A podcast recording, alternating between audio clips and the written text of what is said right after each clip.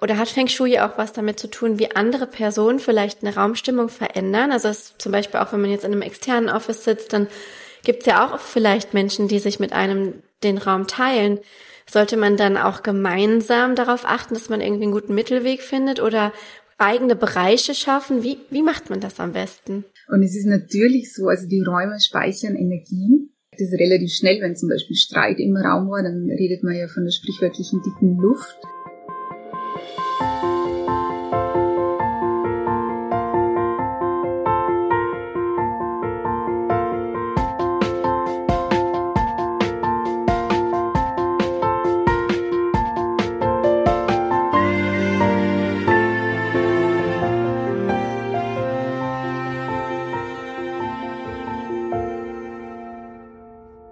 Feng Shui, wenn man mir vor, weiß nicht, fünf Jahren gesagt hätte, dass ich mich heute mal dafür interessiere, dann hätte ich wahrscheinlich auch mit dem Kopf geschüttelt und gesagt, geh mir weg mit so einem spirituellen Zeug.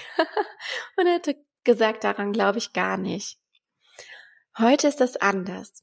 Und ich finde, es hat auch gar nichts mit Glauben zu tun, sondern auch irgendwie was mit, ja, dem, was man wirklich alltäglich spürt. Denn ich muss schon sagen, dass ich durch die verschiedenen Wohnungen, in denen ich bisher gewohnt habe und auch ja, die verschiedenen Bedingungen, unter denen ich äh, bereits arbeiten konnte, immer wieder gespürt habe, dass das meine Art und Weise, kreativ zu sein und kreativ zu werden, doch beeinflusst hat. Und zwar ganz konkret das Außen. Also wie, wie sieht es um mich herum aus? Wie sitze ich? Wie, ähm, wie ist der Raum beschaffen? Fühle ich mich generell wohl oder habe ich das Gefühl, dass irgendetwas stört?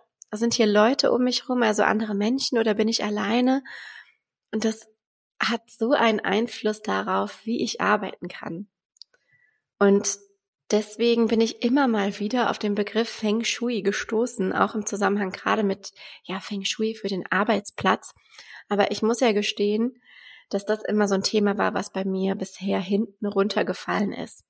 Nun sind wir aber gerade mit dem Podcast so generell, ich weiß nicht, ob du es bemerkt hast, beim Thema Kreativität und wie man die Kreativität ankurbeln kann. Und da habe ich mir gedacht, würde sich doch auch mal ja das Thema Feng Shui für das Arbeitszimmer oder für das Homeoffice oder für das Office generell, wo du arbeitest, super eignen. Und in diesem Zusammenhang bin ich schon vor einigen Wochen immer mal wieder mit der lieben Daniela von Livyful in Begegnung gekommen, beziehungsweise in, ins Gespräch ge gekommen. Und jetzt haben wir es endlich geschafft, eine Podcast-Episode zum Thema Feng Shui fürs Homeoffice oder generell fürs Office aufzunehmen. Und es ist wirklich unfassbar spannend. Ich habe mich in so vielen Momenten ja wiederentdeckt, wo ich auch genau gemerkt habe, das, was sie gerade beschreibt, aus ihrem unglaublichen Fachwissen heraus, kann ich von meinen ja einfachen Empfindungen im Alltag so bestätigen. Und deshalb hoffe ich, dass die heutige Episode von Content and Coffee ja dir weiterhilft, im Sinne von, ja, dich mal mit dem Thema Feng Shui auseinanderzusetzen oder einfach auch die, die einfachen Tipps und Tricks zu befolgen, die sie genannt hat, die einfach dabei helfen können, die Energie im Raum besser nutzen zu können und auch, ja, den Energiefluss besser zu gestalten. Also in dem Sinne, ich hoffe, wie immer, ein Kaffee steht bereit. Viel Spaß mit dem Gespräch mit Daniela Helmberger und mir von livyful.com und ja, dem Thema Homeoffice und Feng Shui, wie passt das zusammen und was kann Feng Shui da für dich tun?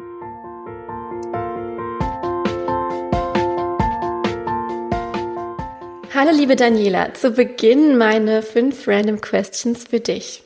Welche Sprache würdest du gerne lernen? Oh, ich glaube total gern Japanisch, aber ich kann da gar nicht sagen, warum. Ich habe irgendwie so, ich finde das so faszinierend, die Schriftzeichen, das Land an sich und ich glaube, da würde ich gern tiefer eintauchen wollen. Das hat doch noch keiner geantwortet. Also richtig cool, ja stimmt. Die Schriftzeichen sind super faszinierend. Hm, mhm. Was war die letzte große Live-Lesson, die du so hattest? Meine eigene. Ich habe gerade einen Kurslauf. Ach so, du meinst die Live-Lesson, die ich empfangen habe. Ähm, mein, mein Learning quasi. Hm, gute Frage. Hm, ich glaube, es geht Richtung Kommunikation. Wie ähm, das alte Thema Senden, Empfangen, ähm, was man aussendet, was beim anderen ankommt. Da habe ich gerade letztes Wochenende nochmal mit meinem Partner eigentlich eine schöne Diskussion geführt. Und das war für uns beide ein bisschen Augenöffnender. Und ähm, ja, hat uns sicher ein Stück näher nochmal aneinander Ach cool, gebracht. sehr schön. Jetzt eine, äh, ja wirklich eine random question. Was oder welches Essen macht dich süchtig? Puh, vieles. Ich esse sehr gern. Mm, richtig süchtig. Ja, ich glaube schon was Süßes, was Schokoladiges, am besten mit so einem warmen Schokokern. Oh, lecker. Ähm, da könnte mir rein. Ich habe gerade auch richtig Hunger. Wir haben noch nichts gegessen heute. Außer ein Stück Melone habe ich echt noch nichts gegessen. Aber das kommt nachher noch. Hast du, hast du eine seltsame Angewohnheit und wenn ja, welche? Puh, bestimmt habe ich ganz viel, das seltsam auf andere wirkt, kann ich mir vorstellen. Jetzt muss ich gerade überlegen, was es sein könnte. Oh ja, ich habe so einen Tick, glaube ich. Ich habe so, ich habe eine Angewohnheit, dass wenn ich aus dem Haus gehe, muss ich noch einen Schluck Wasser trinken. Das nervt meinen Mann teilweise echt ganz schön schon. Aber das ist so, ähm, ist irgendwie, ist mir total wichtig. Und irgendwie mit diesem Schluck Wasser nehme ich auch nochmal ein Stück von meinem Zuhause und ähm, gehe auch nochmal mit so einer frischen Energie. Voll gut, das sollte ich mir auch mal angewöhnen, weil ich äh, so chronisch zu wenig trinke. Das ist vielleicht eine ganz gesunde und schöne ähm, Angewohnheit, die man sich antrainieren kann. was in deinem Business, wenn du auf dein Business schaust, was ist da deine größte Red Flag? Also Red Flag im Sinne von ähm, was geht gar nicht? Also wo ist absolut so, ein, so eine Grenze, so ein Tabu? Ja, ich glaube, also wenn ich gerade so Mitbewerber beobachte oder also ich habe mir ganz schwer mit falschen Versprechungen. Ich habe jetzt auch noch gerade mal so kurz ein Business Coaching gehabt, wo mir geraten worden ist, ich soll so Versprechen Richtung Geld geben oder Erfolg und so. Und da merke ich, da kommt bei mir so innere Barriere, da möchte ich einfach keine falschen Erwartungen wecken. Und das ist mir ganz wichtig, dass ich nur Dinge kommuniziere oder Dinge weitergebe, wo ich weiß, es funktioniert. Ähm, ich habe da Erfolgserlebnisse und bin mir sicher, dass man da was machen ja. kann. Voll schön, dann passt du auch super in diesem Podcast, weil darum geht's hier ja so ein bisschen. Okay, und die letzte Frage, ähm, auch wieder total random. Wann hattest du deinen letzten Hangover? Wenn überhaupt. Jo. ähm, ist auch noch nicht lange her, ist auch vor kurzem erst, wo ähm, wir haben gerade ziemlich viel, ähm, es hat sich viel angestaut mit ähm, viel Privates, viel zum Organisieren, Kindergeburtstag, Erstkommunion, Familienbesuch, mhm. ähm, nebenbei der Kurs. Also es war einfach im Endeffekt zu viel auf einmal gewollt wahrscheinlich. Und das war dann richtig, wo ich gesagt habe, puh, also eins muss mindestens gehen, weil sonst ist es zu viel. Und ähm, ja, das war aber auch, ähm, ist bestimmt auch ein schönes Learning für die Zukunft, einfach zu wissen, ähm, irgendwann ist die Grenze erreicht und mehr geht nicht. Ja, liebe Daniela, ich freue mich total, dass du im Podcast bist. Diese fünf Random Questions sind ja bei mir immer so der Beginn quasi des Gesprächs. Und du bist heute da, weil wir schon länger irgendwie miteinander geschrieben haben und uns immer so ein bisschen verpasst haben. Aber ich ja dein Thema total spannend finde. Und jetzt haben wir es heute endlich mal geschafft, uns irgendwie zu treffen und miteinander zu sprechen, was mich total freut. Du bist Beraterin und Expertin für ähm, Feng Shui. Du begleitest quasi, genau, du begleitest Menschen dabei, ihr Zuhause nach Feng Shui einzurichten. Kann man das so sagen? Ja, absolut kann man so sagen. Also ich habe eigentlich Industriedesign und Interior Design studiert. Das heißt, ich habe schon viel, viele Räume ähm, ästhetisch gestaltet. Also wie es schön ist, wie es formal gut funktioniert, wie die Farben passen und so. Aber ich wollte immer noch wissen, wie es energetisch gut funktioniert, wie es, was ein Raum braucht, damit die Leute sich dort richtig wohlfühlen, dass sie dort Wurzeln schlagen können, dass das ein harmonisches Familienleben auch ist. Und ähm, ich habe es immer schon spannend gefunden, wenn ich ähm, in meiner alten, in den Arch alten Architekturbüros gearbeitet habe und private Bauherren betreut habe und gemerkt habe, dass manche Leute sich super wohl gefühlt haben von Anfang an und bei manchen hat es wirklich lang gedauert oder es waren ständig Nachbesserungen und so. Und ich habe immer schon gewusst, es muss irgendwas mit Raumenergien auch auf sich haben und habe das auch schon, ähm, ja, habe mir auch Wissen durchs Internet angeeignet, bin aber nie tief genug eingetaucht und habe dann ähm, eigentlich durch meine erste Tochter, die hat mir so den Anstups ergeben, äh, mich mit den Raumenergien nochmal genauer auseinanderzusetzen. Und bin eingetaucht ins Feng Shui, in die Geomantie und auch in die Wohnraumpsychologie.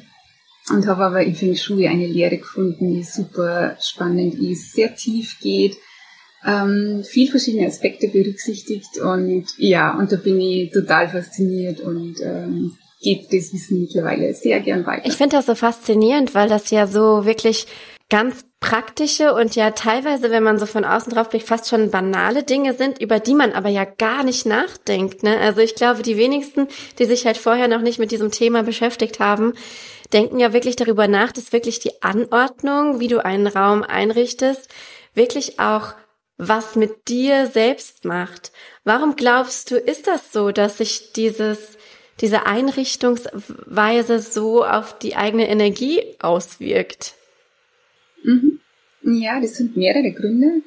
Zum einen ist es bestimmt schon mal der Energiefluss, den man halt ja, bewusst leiten kann bis zu einem gewissen Grad. Das beeinflusst uns. Also es kann sein, dass wir in einem Energiefluss sind, der zu schnell ist, dann sind mhm. wir ständig so aufgekratzt, haben dieses hektische Gefühl und so. Oder es ist Energiefluss, es kommt zu wenig Energie, dann fühlen wir uns müde und sind schnell ausgelaugt, haben leere Akkus. Das kann ein Ding sein. Das andere kann sein, dass die Umgebungsenergien, die in unser Zuhause reinkommen, das können sehr unterstützende Energien sein, kann aber auch sein, dass es eher Energien sind, die wir ein bisschen mhm. abbremsen wollen. Und der dritte wichtige Punkt ist auf alle Fälle, dass wir ständig mit unseren Räumen mhm. interagieren. Also es ist einfach das Umfeld, das wir bewusst sehen oder unterbewusst vor allem viel wahrnehmen. Und ähm, da gibt es schon viel spannende Untersuchungen auch von der Gehirnforschung. Wir nehmen zum Beispiel, kann kurz eine mhm. Zahl nennen, wir nehmen zum Beispiel pro Sekunde 11 Millionen Sinneseindrücke wahr und bewusst, also wirklich, was wir bewusst dann sehen, sind 40 bis 60 Ach, davon. Und eben die ganzen, ja, das ist, das ist super faszinierend. Also über 10 Millionen Sinneseindrücke nimmt unser Unterbewusstsein wahr. Und das macht halt einen riesen Unterschied, ob das jetzt Dinge sind, die wir, die uns stärken, mhm. die unser Unterbewusstsein ständig sieht, oder ob es Dinge sind, die von uns immer Energie ziehen und die, wo wir auch dann immer wo unser Körper auch immer bemüht ist, diese Energie auszugleichen. Also man kann seine Räume wunderbar so gestalten, dass sie einem Kraft geben und unterstützen und auch ja, uns ein bisschen so in ein Ziel ziehen oder in einer Vision, die wir uns gern wünschen mhm. würden.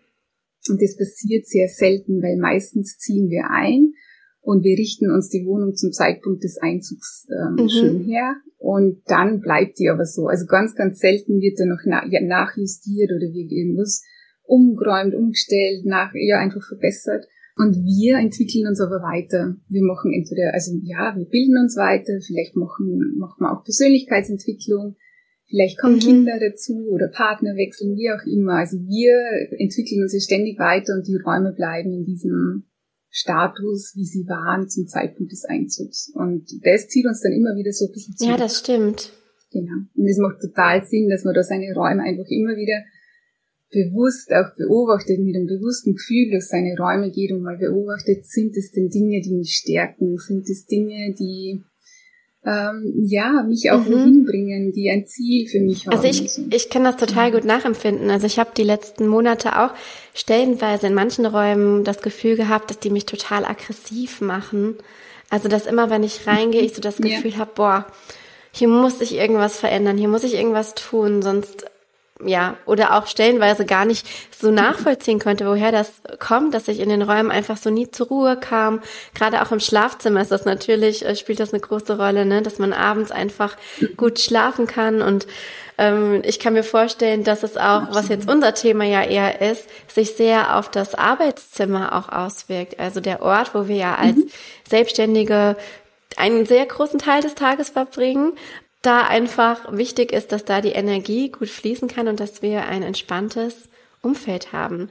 Was sind denn da so die, ja. die Faktoren, die damit reinspielen? Also worauf kann man denn achten bei der Gestaltung des Homeoffice oder Office generell? Mhm. Ja, da gibt es einige Punkte, die man ganz gut einfach mal, ähm, wo man schauen kann. Also ein wichtiger Punkt ist schon mal, dass man einen Blick zur mhm. Innenraum rein hat. Oder fangen wir mal so an. Eigentlich kann man mal überlegen, wenn man sich ein erfolgreiches Office vorstellt, dann gibt's eh so gewisse Typologien. Man weiß, da steht der Tisch mitten mhm. im Raum, die Person, die hat Blick auf die Tür und sieht halt auch so, ähm, ja, hat so einen Rundumblick.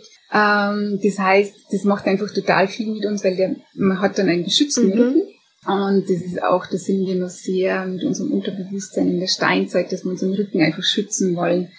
Dass wir wissen, es kommt keine Gefahr von hinten das macht übrigens auch bei Kindern mhm. total viel Sinn, dass die in einem Kinderzimmer so positioniert sind, dass sie auch mit dem äh, Blick in den ja. Raum schauen können. Das ist ja oft im Kinderzimmer, dass die den Rücken ungeschützt haben und dann schauen sie immer, ah, kommt die Mama, kontrolliert sie, ob die Hausaufgaben mhm. gemacht hat und so. Und da ist dann meistens bei den Kindern, dass die gar nicht an dem Tisch arbeiten, sondern am Esstisch. Ja, krass, das ist ja echt so bei vielen Kindern. Ja, genau. Und das hilft uns, ähm, fokussierter und konzentrierter zu sein. Also gerade beim Arbeiten eben, dass man schaut, dass der Rücken geschützt ist, dass man einen Blick in den Raum hat, auf die Tür sieht im besten Fall. Dann gibt's noch unterstützende Himmelsrichtungen. Da kann man schauen, welche ähm, einem persönlich entsprechen. Die gehen nach dem mhm. Geburtsjahr. Und wenn man die positioniert, dass man so in seine unterstützende Himmelsrichtung schaut, das klingt jetzt fast ein bisschen banal, aber wie ich die zum ersten Mal kennengelernt habe und ausprobiert habe, war ich wirklich erstaunt, was das für eine Kraft für mich bringt. Ich habe meinen Tisch damals so professorisch, ähm, also ich habe einen Tisch gehabt, den habe ich nicht so leicht mhm. verstellen können. Ich habe dann professorisch meinen Tisch in meine unterstützende Himmelsrichtung äh, gestellt. Das war damals dann einfach nur ein professorischer Gartentisch. Es war enorm, wie fokussierter und konzentrierter ich war und ähm, wie, ähm, ja, wie ich schön im mhm. Fluss war im Endeffekt. Das sind schon mal drei Dinge, die wunderbar unterstützen können von der Raumorganisation ähm, mhm. her. Und dann kann man schauen, dass man keine Dinge um sich hat, die irgendwie so spitze Energien haben, dass Dinge auf uns zeigen. Das sind oft, das könnten Dachbalken sein oder schwere Regale vielleicht mhm. über uns. Die erzeugen so eine Energie, die zu ähm, aufwühlend ist. Das stachelt uns immer so ein bisschen an.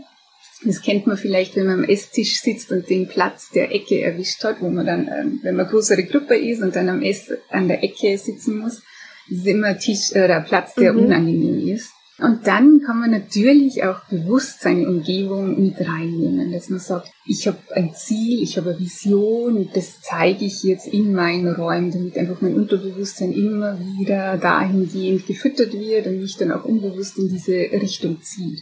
Man kann zum Beispiel auch wunderbar seine Werte visuell mhm. darstellen. Das ist auch total schön, dass man, ähm, wenn man seine Werte kennt und die Kraft seiner Werte weiß, ja, macht es auch total Sinn, die visuell darzustellen. Und das kann je nach Wert ganz, ganz einfach gelöst sein. Also wir können mal zum Beispiel den Wert Leichtigkeit nehmen, den kann man zum Beispiel, kann man sich überlegen, was steht für mhm. diesen Wert. Und das könnte zum Beispiel ein Pampasgras sein, das dieses leichte, ja, diese, diese Leichtigkeit für uns bringt oder eine Feder. Das Fluffige vom Pampasgras.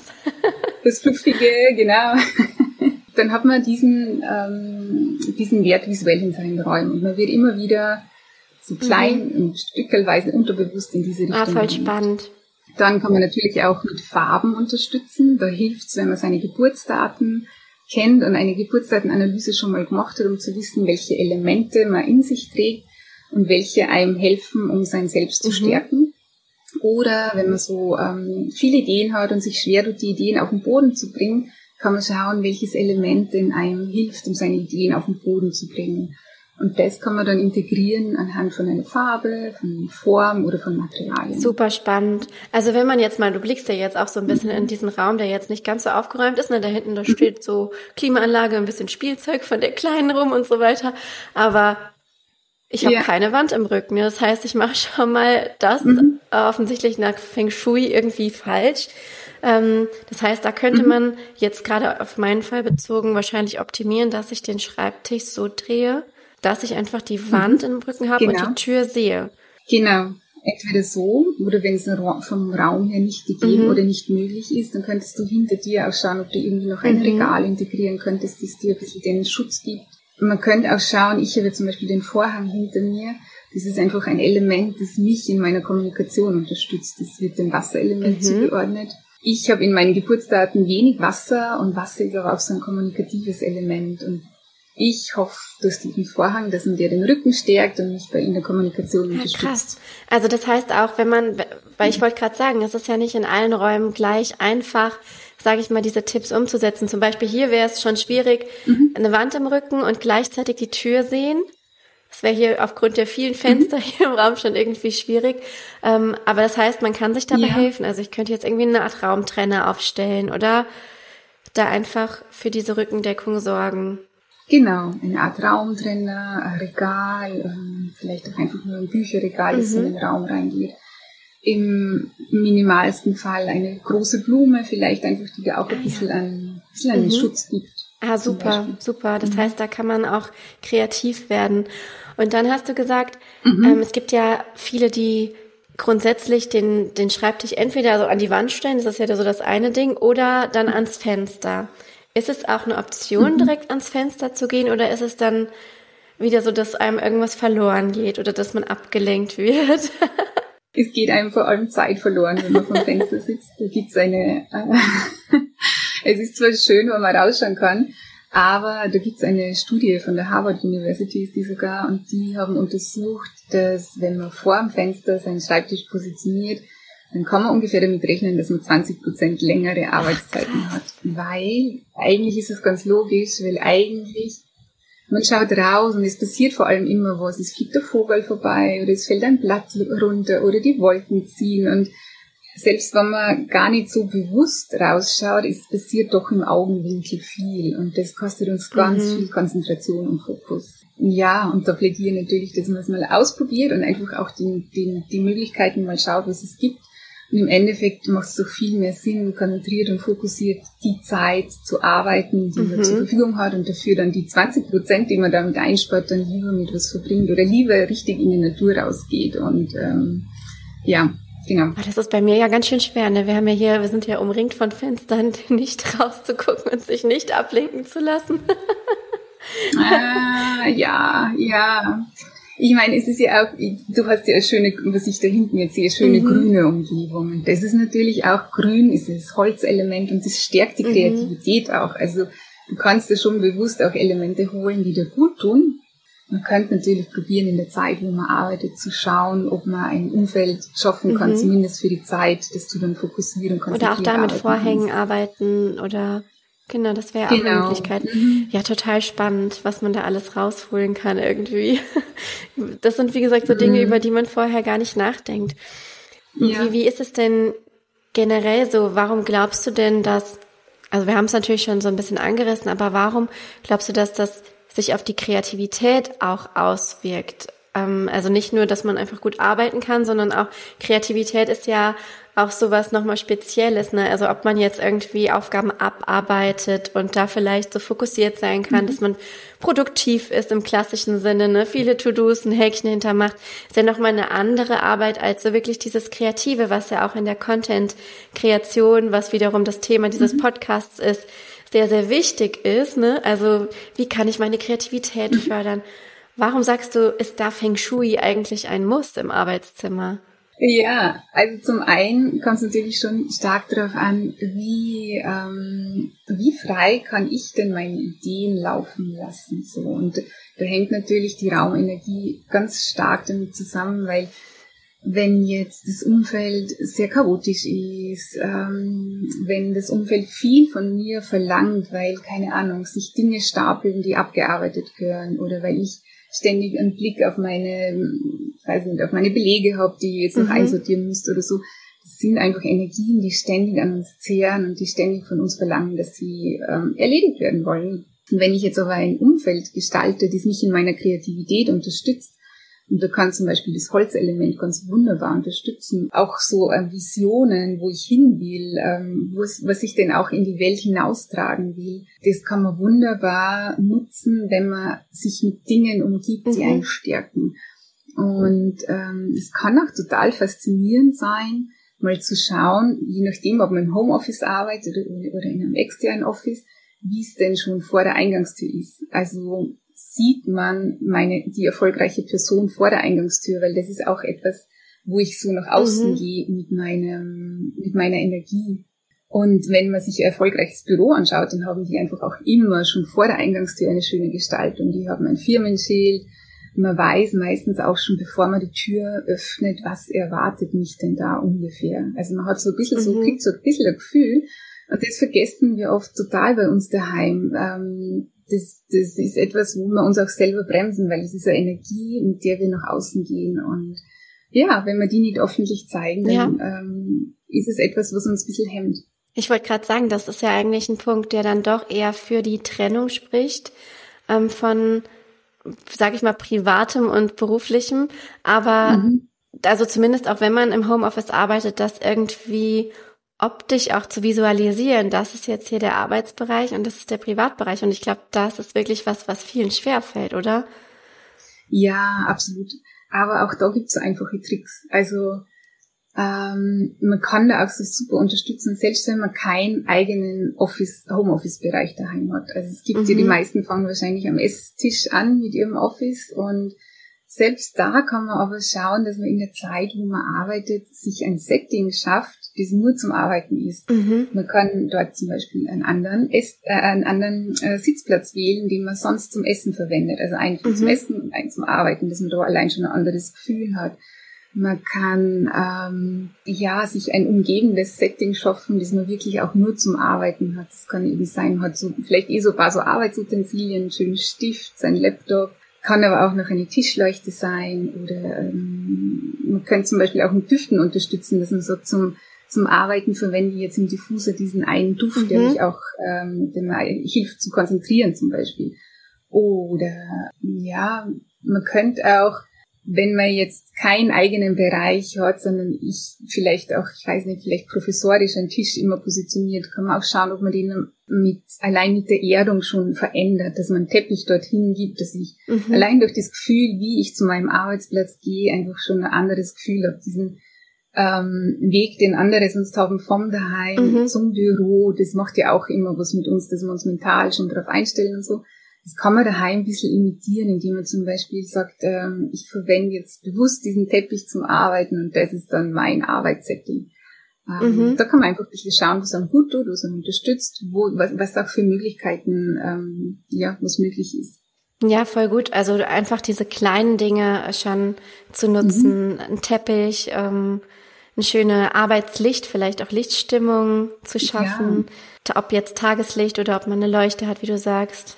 Genau, oder sich einfach auch eine schöne Blumenvase immer hinzustellen zum mhm. Arbeiten. Das ist auch eine schöne Energie. Ja, ja, das stimmt, das mache ich auch gerne. Und wenn nicht, mhm. dann habe ich zumindest immer einen äh, Trockenblumenstrauß mhm. auf dem ja. Tisch stehen, einfach, dass es so ein bisschen was hermacht. Ja, super, genau. Dass man sich gerne an den Tisch setzt.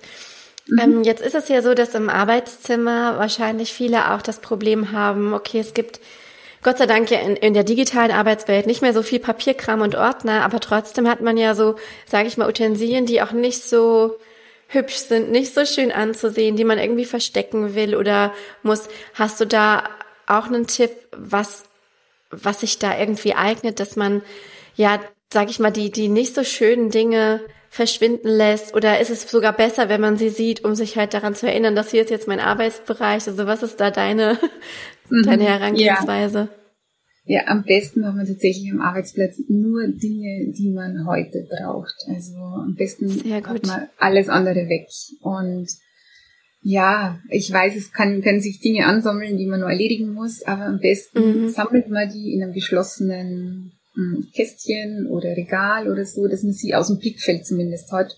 Mhm. Und ich habe mal eine Beratung gehabt bei jemandem, die sich selbstständig gemacht hat und mhm. die aber von der vorherigen Arbeit noch ganz viel Bücher und ähm, ja, auch ganz viel Sammelordner und so Zeugs gehabt hat.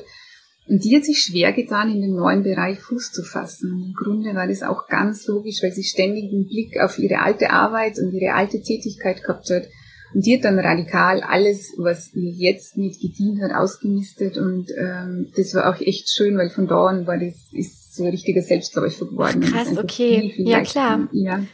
Man wird dann dran erinnert, wenn man ähm, ständig irgendwie auf die auf die Vergangenheit quasi blickt. Ne? Ja, dann ja. ist ja klar, dass genau. man keinen Fortschritt hat. Das ist eigentlich so logisch, aber da kommt man selbst gar nicht drauf. Mhm. Bei uns ist jetzt noch mal so der Sonderfall. Ich teile mir mit meinem Partner ein Büro mhm. und wir sitzen auch hier an so einer Schreibtischinsel. Das kannst du jetzt zum Beispiel nicht sehen. Also wir haben beide Schreibtische so gegeneinander gestellt, weil es einfach so von der Räumlichkeit jetzt auf den ersten Blick so ganz gut machbar war.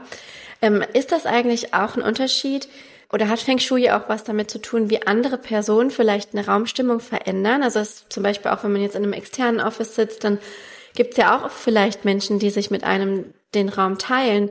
Sollte man dann auch gemeinsam darauf achten, dass man irgendwie einen guten Mittelweg findet oder eigene Bereiche schaffen? Wie, wie macht man das am besten? Ganz uneigennützig, ne, die Frage. Sowas gibt's ja immer. Es gibt immer Gegebenheiten, mit denen man schauen muss, wie man zurechtkommt. Und das ist ja auch schön, das ist ja auch so das Leben. Also es ist mhm. ja auch, ähm, es gibt zum Beispiel ja die unterstützenden Himmelsrichtungen und da könnte man bei euch jetzt mal schauen, sitzt denn jeder in seine gute unterstützende Himmelsrichtung? Mhm. Und wenn es nicht so ist, dann kann man mal diskutieren. Also wir zum Beispiel, mein Mann und ich, wir haben zum Schlafen unterschiedliche Himmelsrichtungen. Das heißt, wir müssten der eine muss den ja. Kopf bei den Füßen vom anderen schlafen. und das machen wir natürlich nicht, sondern wir haben einfach darüber diskutiert, wie geht's uns, wer braucht denn beim Schlaf die meiste unterstützende Energie und vor allem auch, wer kann denn am Tag die Energie alternativ irgendwie holen. Mhm. Und mein Mann geht in ein Büro und ich bin daheim das heißt, für uns war relativ schnell dann klar, dass er in seine unterstützende Himmelsrichtung schlafen kann und ich mir alternativ am Tag einfach meinen Schreibtisch positioniere, wie es mir gut tut, ich beim Esstisch mich so positioniere, wie es mir gut tut und ich kann, ich kann am Tag flexibler sein und meine Energien holen. Das kann bei euch natürlich auch, ich finde es dann auch schön, weil es oft ein Diskussionspunkt oder auch ein, mhm. wie soll ich sagen, ja, etwas sein kann, wo man merkt, man kann vielleicht den anderen unterstützen, was ja auch ja. schön ist. Oder man schaut, wie man denn die ganzen Gegebenheiten und das Beste aus dem Raum rausholt. Mhm. natürlich hat dein Mann auch eine Energie und das kann ja auch wunderbar unterstützend für dich sein. Mhm. Und das merkt man bestimmt auch, wenn, ähm, also bei uns ist es so, wenn mein Mann von der Arbeit heimkommt, ich merke das relativ gut schon allein, wenn er die Tür aufmacht, wie so sein Tag war. Also da gibt's mhm. eh so ein paar Millisekunden Eindrücke und man merkt, hat er einen guten Tag gehabt obwohl er jemand ist, der seine Emotionen richtig gut ähm, unter Kontrolle hat. Also es ist nicht so, dass er sie so, ähm, so rauslässt, aber trotzdem beeinflusst uns ein Tag. Wir haben Energien, mit denen wir zurechtkommen und das spürt man sehr schnell. Und das kann bei dir und bei deinem Partner jetzt eine Energie sein, die euch beiden total gut tut und die euch unterstützt. Ähm, und da kann man natürlich auch schauen, was braucht jeder für sich noch, um ähm, ja einfach zum Beispiel noch sein Selbst besser zu stärken oder seine Ideen besser auf den Boden zu bringen. Oft ist es auch so, wenn ich so zum Beispiel Geburtsdatenanalysen in Familien oder bei Partnern mhm. mache, dann ist es sehr oft so, dass bei einer Person ein Element fehlt und das hat dann genau der Partner, der bringt ja. dieses fehlende Element mit. Also es kann durchaus sein, dass das ein sehr harmonisches ähm, Arbeiten sein kann.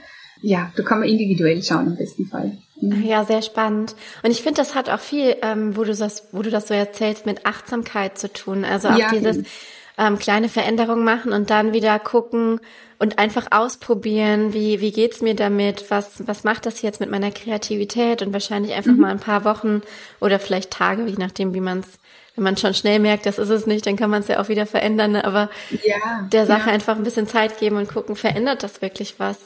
Mhm. Total genau. spannend. Ja, sehr schön. Ähm, also ich nehme mir total viel mit, vor allem eben diese kleinen Veränderungen, die du gesagt hast im, im Homeoffice, was eigentlich jeder versuchen kann, wie er es umsetzen kann. Eine stärkende Stütze im Rücken in Form von mhm. einer Wand oder auch einem Regal, hast du gesagt. Der Blick in genau. den Raum, ich versuche das gerade alles zusammenzufassen. Du siehst, kannst sehen, ob ich gut oh, aufgepasst habe. Der Blick in den Raum und dann wäre natürlich super spannend, ähm, die unterstützende Himmelsrichtung zu erfahren, mhm. damit man seiner Vision entgegenguckt, kann man das so sagen? Oder ja, seiner, voll schön. Seiner Vision, ja. seinen Zielen hinterherguckt? Ja, super. Und was auch noch eine Rolle spielt, das habe ich vorher eigentlich vergessen, ist der Chi-Fluss, dass man einfach nur schaut, wie kommt die Energie zum Tisch hin, zum Arbeitstisch. Ah, okay wie geht sie auch weiter. Also die minimalen Maßnahme ist, dass man zum Beispiel nicht zwischen Tür und Fenster arbeiten sollte, weil da mhm. die Energie relativ schnell sich austauscht. Dass man eben Tisch aus dieser Linie zwischen Tür und Fenster rausrückt.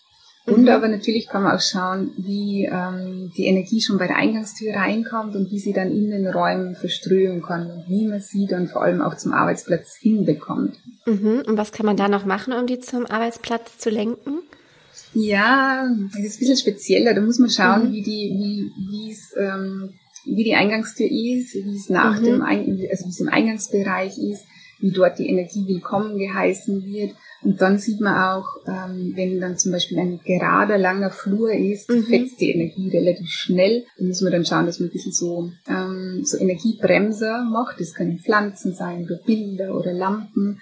Und dann müsste man halt schauen, wo im Grundriss das Büro sich befindet und wie man dort nochmal die Energie speziell anzieht. Es kann auch im, man kann sich vorstellen, dass die Energie so wie so ein kleines neugieriges Kind ist äh, mhm. oder ja eigentlich schon wie ein kleines neugieriges Kind, das einfach gern auch überall hinschaut und wenn es die Möglichkeit hat, sich auszutoben, wie zum Beispiel in so einem langen geraden Gang, dann läuft das Kind ja meistens mhm. sehr gern. Und es will aber auch gern so eingeladen werden. Also man kann dann auch eine schöne Gestaltung machen, um das, die Energie, ich sagen, das Kind ins Büro zu kriegen. Im besten Fall muss man, da, muss man auch ja. fast individuell schauen. Da ist schwierig, so allgemeine Tipps zu geben. Mhm. Das fängt im besten Fall auch schon vor der Eingangstür an, dass man auch mal schaut, bevor man zu sich heimkommt, mit was für einer Emotion öffne ich denn meine Eingangstür? Weil das ist auch eine Energie, die dann sofort im, im Zuhause mhm. verströmt. Und was nehme ich auch so vor der Eingangstür wahr? Wenn dort Chaos ist oder mhm. wenn dort viel Dinge sind, die irgendwie auch Aufmerksamkeit von mir verlangen, dann habe ich natürlich schon wieder ein Gefühl von, ah, ich muss noch so viel erledigen, es reicht gerade nicht, es ist zu wenig und so. Man kann da auch gern mal, was ich total gern mache, ist zum Beispiel in Reihenhäusersiedlungen spazieren zu gehen, mhm. weil die architektonisch ja alle ident sind. Aber ja. die Gestaltung vor den Reihenhäusern ist ja sehr individuell. Also ja. jede Person hat echt so ein inneres Bedürfnis, sich kreativ auszudrücken. Und man kann schon relativ gut erkennen, wie die Leute in diesen Häusern sind. Also es gibt da echt schöne Merkmale. Oft manche zeigen sich sehr gern nach außen, manche wollen eher ein bisschen privater sein. Mhm. Manche zeigen auch, dass sie Kinder haben, dann sind die Kinderspielsachen oder Basteleien oder so vom Haus. Und das sind alles erste Eindrücke, die wir wahrnehmen, wenn wir nach Hause kommen, die unsere Besucher Voll. auch wahrnehmen. Das ist auch eine Energie, die unsere Besucher dann mit reinbringen. Da einfach mal zu schauen, auch was, was ist dort davor. Ähm, zeigt es etwa unsere Familie? Ist es schön? Ist es einladend? Und natürlich dort, wo es schön und einladend ist, geht die Energie viel, viel lieber hin, als wie man sie vorher über Chaos und Gerümpelecken mhm. müsste. Ja, ich kann das so nachempfinden, was du sagst. Ich habe so dazu zwei Gedanken gehabt. Der eine ist, bei uns ist ähm, vor der Tür quasi auch Terrassenplatz. Und das finde ich für meinen mhm. Kopf so schlimm. Ich bin die ganze Zeit daran zu sagen, wir müssen diesen, wir müssen woanders noch pflastern. Wir müssen das, das, was als Terrasse stattfindet, das muss irgendwie getrennt sein von diesem Eingangsbereich, weil man mhm. natürlich ständig über irgendwas stolpert, was da mhm. noch liegt. Natürlich jetzt Spielzeug von der Kleinen. Also das heißt, wenn man schon reinkommt, ist halt direkt erstmal so erdrückend, weil mhm. Das kein separater Bereich ist. Also es ist genau das, was du gerade gesagt hast, habe ich sofort gefühlt. Ne? Dass bevor man reinkommt, am, am liebsten würde ich auch mit so einer cleanen Energie reingehen ins Haus, yeah. aber es ist meistens schon total gefärbt und geprägt von dem Chaos oder vielleicht auch mal nicht Chaos, was man dann vor der Tür einfach unmittelbar sieht. Mhm. Und der zweite Punkt ist auch, was ich mich jetzt auch gefragt habe, ob das eine Rolle spielt. Kann denn so ein Haus oder so eine Wohnung auch eingefärbt sein von Vorbesitzern? Oh ja, klar. Wir wohnen zum Beispiel absolut. im Haus meiner Oma und meines Opas. Mhm. Und ich habe so oft das Gefühl, dass an manchen Ecken das schon wir sind. Wir haben natürlich mhm. auch viel gemacht, ne? natürlich sind unsere Möbel drin, wir haben viel renoviert. Ähm, aber an manchen Ecken so auch von der Aufteilung des Hauses oder da sind natürlich auch noch Überbleibsel. Wir haben eine Etage vollstehen noch mit Sachen, die noch von denen sind, die noch nach und nach mhm. weggeschmissen, weggebracht werden müssen, verkauft werden müssen. Und dass das immer wieder so, ein, so eine Bremse ist, mhm. wo man das Gefühl hat, die Energie ist einfach noch da. Und das ja, drückt absolut. so ein bisschen, ja. Absolut, da bist du eh schon sehr ähm, bewusst oder sehr achtsam spürst du das, habe ich das Gefühl. Und es ist natürlich so, also die Räume speichern Energie. Ähm, man merkt es relativ schnell, wenn zum Beispiel Streit im Raum war, dann redet man ja von der sprichwörtlichen dicken Luft. Mhm. Und das sind Energien, die die Räume speichern. Und wenn wir jetzt wo neu einziehen, dann macht es total Sinn, mal zu schauen, also zum Beispiel, wenn es jetzt ein Neubau ist, dann haben wir eigentlich nur die Energien von den Bauarbeitern drinnen. Mhm. Und das sind Energien, die meistens ja auch sehr, es ist ja immer stressig, chaotisch am Bau, ähm, das speichert sich da drinnen. Also das heißt, da macht es auch Sinn, einfach mal ähm, die Räume energetisch zu reinigen. Und wenn wir Räume von Vorbesitzern übernehmen, da macht es auch Sinn, also du hast jetzt den familiären Kontext genannt, mhm. aber es kann auch sein, dass einfach normale Leute umziehen, ausziehen, mhm. wie auch mhm. immer. Da macht es auch Sinn, mal zu schauen, wie ist es den Vorbesitzern gegangen, wo man die Möglichkeit dazu hat. Es gibt mhm. tatsächlich Häuser, wo ähm, immer wieder Scheidungen stattfinden. Ja. Es kann echt energetisch sein, dass dies in dem Haus Energien sind, die, ähm, die uns schwer zur Harmonie kommen lassen oder die uns schwer einfach auch zur Ruhe kommen lassen. Mhm.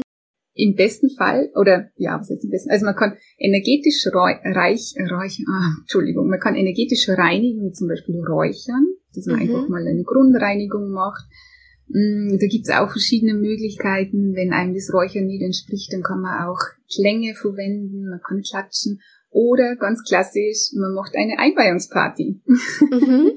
Weil das hat auch den, den alten Sinn, dass man, das hat man ja sonst immer gemacht, wenn man neu wo eingezogen ist, dann hat man sich einfach liebe Leute eingeladen, man hat sich auf ein Fest vorbereitet. Ja, stimmt. Ja, und man hat dann geschaut, dass wirklich alle eine gute Zeit haben und diese, dieses viele Lachen und die positive Stimmung, die reinigen auch alte Energien relativ gut mhm. und vor allem die manifestieren einfach eine schöne neue Stimmung bei uns. Ja, das ist auch so ein Startpunkt. Ne? Zum Beispiel, siehst das hatten wir gar nicht. Corona ja. hat, denke ich, bei vielen ähm, solche, solche Festigkeiten irgendwie vermiest oder einfach, mhm. man hat es verschoben, aber man holt es ja auch dann nicht mehr nach, wenn man dann schon zwei, drei mhm. Jahre dort wohnt. Ne? Aber klar, ja. das kann so ein, so ein Punkt einfach sein, wo man, mhm. wo so eine Loslösung stattfindet. Ja, mhm. super, super spannend. Also ich glaube, diese, dieses Gespräch ist hoffentlich für viele ein Anreiz, äh, sich mal mit dem Thema Feng Shui auch gerade in Bezug auf den Arbeitsplatz, aber auch generell ähm, im Haus zu ja, damit zu beschäftigen. Also mich hat's auf jeden Fall nochmal angefixt. Ich glaube, hier gibt's viel Potenzial, was noch nicht ausgeschöpft wird. Und du bietest dazu ähm, deine eine Beratung an. Also man kann bei dir mhm. einfach eine eine eins zu eins Beratung buchen, wo du dann eben entsprechend individuell da reingehst. Möchtest du da noch zwei, drei ja. Sätze zu sagen? Ja, man kann bei mir die 1 zu 1 Beratungen buchen, da kann man auch schauen, wie tief man gehen mag. Ich habe da verschiedene, ich bin ja ins Feng Shui sehr, sehr tief eingetaucht, habe eine sehr fundierte Ausbildung gemacht und habe verschiedene Feng Shui-Schulen, die miteinander kombinieren. Dann kann man zum Beispiel eine Geburtsdatenanalyse machen, um zu schauen, welche Elemente sind in mir, welche Charaktertiere machen mich aus. Das ist oft auch sehr spannend, auch so im Familienkontext zu schauen, was bringt mein Partner, meine Kinder oder wie kann ich auch meine Kinder stärken und unterstützen zum Beispiel, gerade auch wenn es ums Kinderzimmer geht oder um die Einrichtung, um die Farben und so. Mhm. Dann habe ich auch Online-Kurse, einen fürs allgemeine Zuhause, wo man auch so, das ist auch sehr spannend, da haben wir jetzt gerade die bin jetzt gerade in den letzten Zügen von meinem aktuellen Kurs, wo Ach, auch spannend, schöne. Aha-Momente bei den Teilnehmerinnen sind. In dem Kurs lernen wir zum Beispiel das Behur. Das ist so ein energetischer Grundriss. Also man kann dann auf dem Grundriss ähm, Lebensthemen legen und man sieht dann, wo welche Lebensthemen ähm, sich manifestieren am Grundriss. Mhm. Und das ist oft sehr spannend zu sehen, weil genau diese Lebensthemen, wo Leute merken, sie stehen da eh schon länger oder sie müssten da mal genauer hinschauen, genau dort ist ein Grundriss entweder Grümpelecke oder man hält sich dort ungern auf oder es mhm. fehlt überhaupt dieser Bereich und ähm, genau, und da kriegt man auch noch so allgemeine Tipps, wie man denn jedes Zimmer so einrichten sollte ungefähr. Und dann habe ich auch noch einen speziell, also ganz einen tiefgehenden Kurs zum Homeoffice, wo man genau schaut, wie kann man sich denn energetisch unterstützen, dass man konzentrierter und fokussierter arbeiten kann diesen Rückenwind beim Arbeiten spürt, einfach, dass man diese energetische ja. Unterstützung hat. Ja, das ist eigentlich eh. Also eins zu eins sehr gern, aber auch sehr, sehr gern meine Kurse. Voll gut. Ich denke, da werden bestimmt einige vorbeischauen. Ich hoffe es auf jeden Schön. Fall. Weil ich glaube, das ist nochmal so ein, so eine, ähm, einfach so eine äußere also es ist ja eigentlich nicht mal so äußerlich, so ein äußerer Faktor, aber schon irgendwie, wie kann man durch so ein paar Veränderungen im unmittelbaren Außen auch das Innere noch mehr stärken und beeinflussen. Und wir schauen ja, wenn ich auf Kreativität schaue, dann doch nochmal nur noch mehr nach innen, also im Sinne von, okay, was, wie kann ich meine Kreativität fördern, ne? bin ich in Stille oder bin ich im Außen in der Inspiration oder gehe ich spazieren oder sitze ich irgendwo. Und das ist, das ist ja nochmal eine ganz andere Herangehensweise, sein tägliches Umfeld schön zu gestalten. Ja, schön. Oft ist es ja so, wenn man innerlich nicht weiterkommt, dann sind es ja genau die Räume, die ständig bremsen, weil die eben diesen ja. Status von, keine Ahnung, vor wie vielen Jahren, wo man eingezogen ist, zeigen. Und wenn man merkt, man kommt innerlich nicht weiter, macht es umso mehr Sinn, einfach mal für Klarheit im Außen ja. zu sorgen und zu schauen, dass die Energien im Außen wieder gut fließen können. Und das ähm, stupst so viel im Innen auch an. Ja, das ist ein sehr, sehr, sehr schöner Schlusssatz.